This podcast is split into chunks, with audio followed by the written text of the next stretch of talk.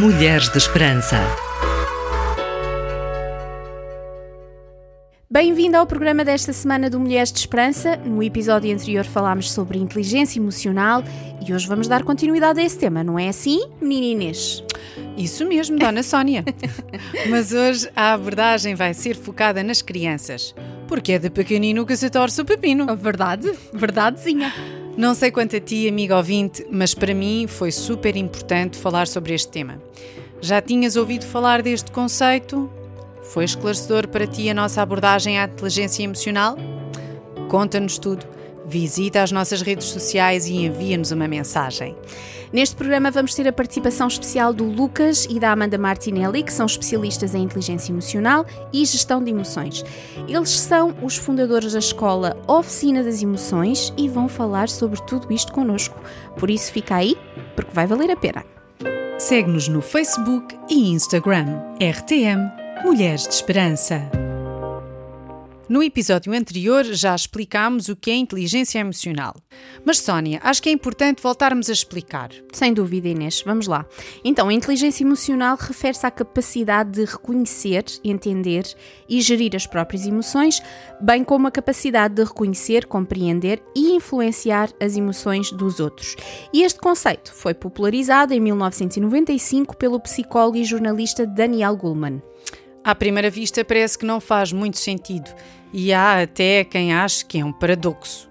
Afinal, durante muito tempo pensou-se que as emoções nada têm de racional. E foi a partir da década de 90 que a inteligência emocional tornou-se um conceito amplamente falado e conhecido. Não foi assim há muito tempo. Década uhum. de 90 foi sim, relativamente sim. recente. E é extremamente importante reconhecer as emoções porque as emoções influenciam a forma como vemos o mundo. Também é importante aprender a entendê-las. Por exemplo, se eu estiver irritada, é importante entender de que forma é que a irritação altera a minha percepção das coisas. E por fim, gerir as emoções. Questionar: esta emoção é importante para mim agora? Se sim, viver a emoção, se não, vamos geri-la. Esse é um excelente exercício, amiga, mas requer prática. Se para nós adultos é tão difícil ou ainda novo este conceito e trabalhá-lo, imaginem para uma criança. Muitas vezes, enquanto pais e educadores, não estamos informados nem preparados para ajudar as nossas crianças. Verdade, Inês. Vamos ouvir um áudio do Lucas Martinelli e tenho a certeza que alguns pais ou educadores vão se identificar com isto. Às vezes a criança tem algum comportamento diferente na escola, às vezes alguma coisa é, regular, uma coisa persistente, e aí o professor, o coordenador chama os pais, fala: olha.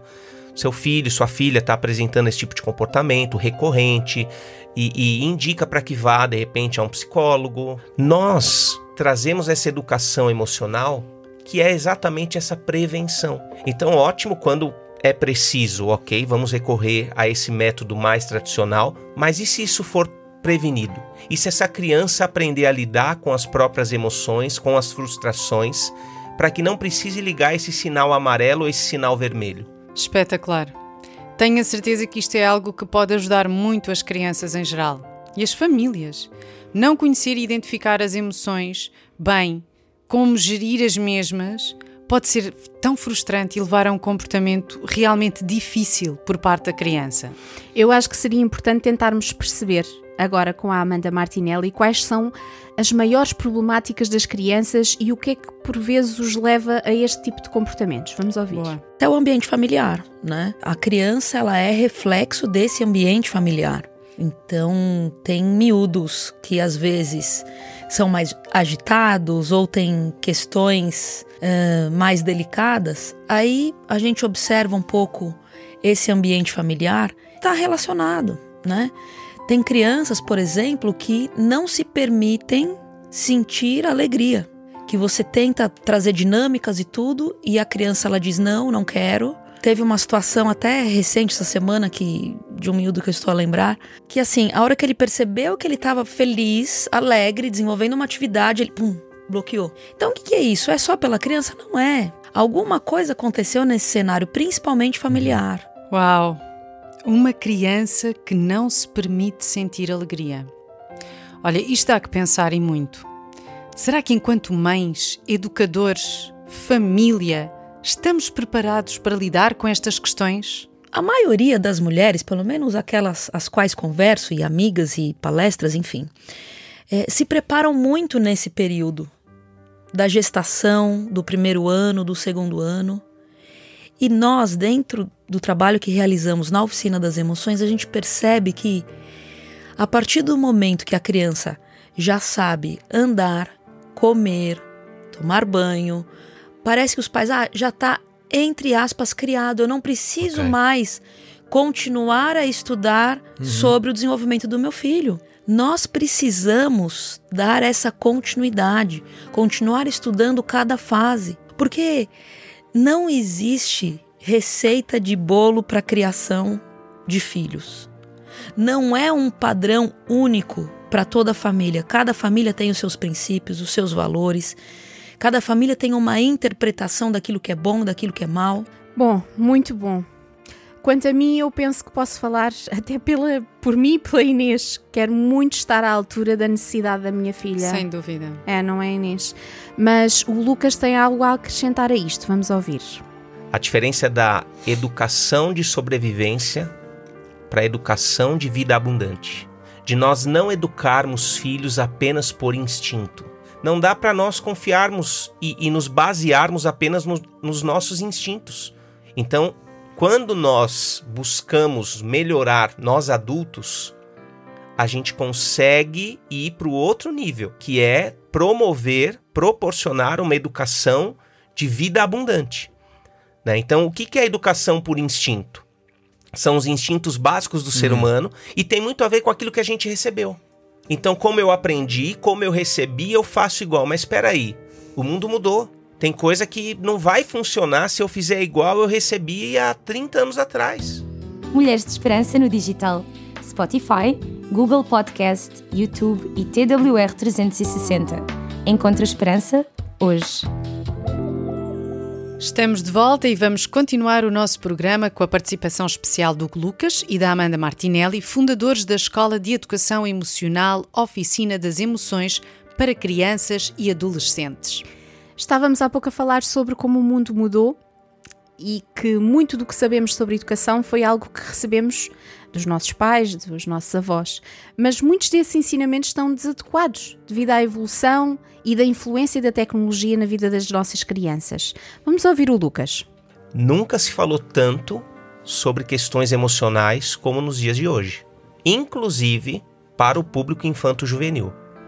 Então, por exemplo, em 2021, a Unicef Portugal fez uma consulta pública com quase 10 mil crianças e adolescentes, dos 6 aos 18 anos, e perguntou qual é o assunto que você acha mais importante saúde mental. Então, as próprias crianças e adolescentes estão atentos, preocupados né, com, com isso e tem um, um ingrediente que hoje é muito forte no dia a dia das crianças, dos adolescentes, da família, que é a tecnologia. Existe hoje uma hiperestimulação através dos jogos, através da internet, através uhum. todo o tempo está em movimento. As coisas hoje em dia elas são muito atropeladas. Os adolescentes eles estão e as crianças, infelizmente muitas também, e os adultos, infelizmente também, né, toda gente, imersos na tecnologia, estimulados o tempo todo. As pessoas estão na, na palma da mão, num telemóvel, num celular, acessando de tudo. Não tem tanto filtros sobre deixar a criança na solta sozinha na selva digital. É um perigo. Olha, isto é duro de ouvir, mas é uma realidade. Sónia, acho que em breve podíamos fazer um programa sobre a influência das telas nas crianças e adultos. O que achas? Eu acho que é um excelente tema, Inês. Fica na agenda porque acho que é top.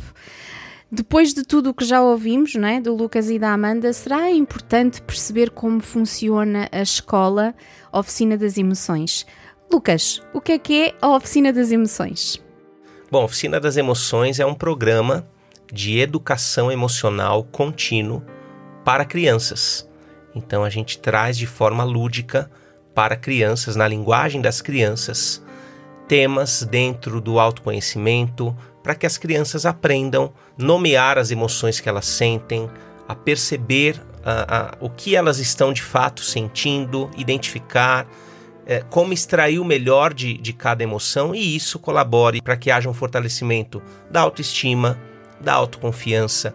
A criança desenvolva uma habilidade maior de socialização. E como é que começou este projeto? Eu recebi um convite da coordenadora da escola do meu filho para dar aula e aí começou a oficina das emoções. Né? E hoje nós atendemos por semana aproximadamente 105 crianças. Então, aquilo que a gente fazia anteriormente apenas com adultos, apenas com casais, com famílias, hoje, de forma lúdica, a gente traz esses temas, essa matéria uh, da educação emocional para a criança. Para além das escolas públicas, há outras áreas de atuação da oficina das emoções? Toda semana nós damos aula para crianças através da internet e trazemos os conteúdos, os mesmos conteúdos que a gente dá em sala de aula presencialmente, a gente dá online o Family Day, que é um evento que nós criamos para pais e filhos com dinâmicas de, de, gestão emocional, de inteligência emocional. Então, esse é um evento que a gente pode fazer em igrejas, em associações, okay, okay. em empresas.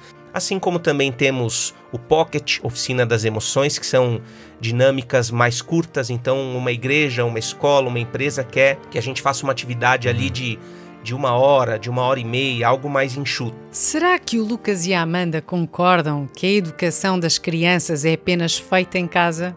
Vamos ouvir. Para educar uma criança é preciso uma aldeia inteira. E faz sentido, né? Porque é, são os pais, em primeiro lugar, é a família entra aí também, né? Tem, tem importância e tem participação nesse processo. A escola, o, as atividades extracurriculares, o desporto. Então é, é, assim que a gente se posiciona. A oficina das emoções ah. é mais um membro para colaborar com a educação dessa criança. Trazendo assuntos que nem sempre são falados dentro de casa. É, nós somos uh, a média das cinco pessoas que nós mais convivemos. Quais são as pessoas do nosso maior convívio? Quais são as pessoas do maior convívio dos nossos filhos? Porque uma coisa, eu falo assim, todos os ambientes eu posso ir se o meu filho e a minha família pode ir. Eu posso entrar em todos os ambientes a partir do momento que o meu marido ele pode ir comigo, o meu uhum. filho também. Bom, aqui ficam mais alguns pontos para refletirmos e também uma questão, não é? O que será que o Lucas e a Amanda pensam sobre de que forma é que a fé e as emoções estão ligadas? Tenho curiosidade. Essa é uma boa pergunta, vamos ouvir.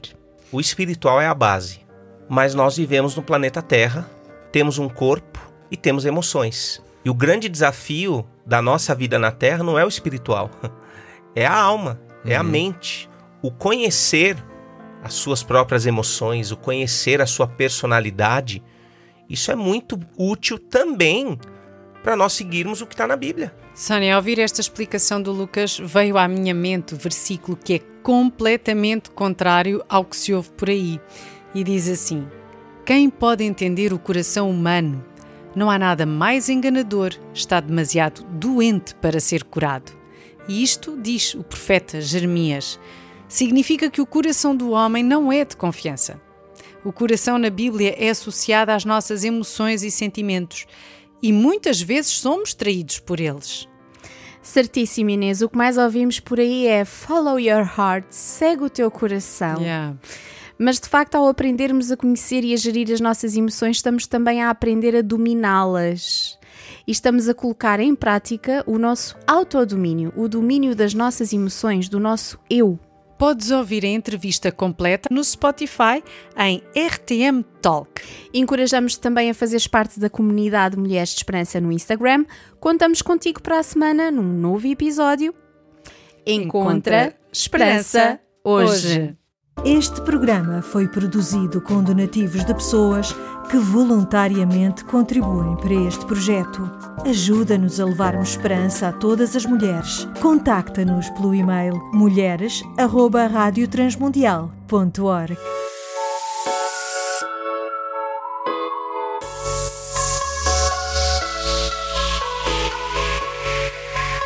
Mulheres de Esperança.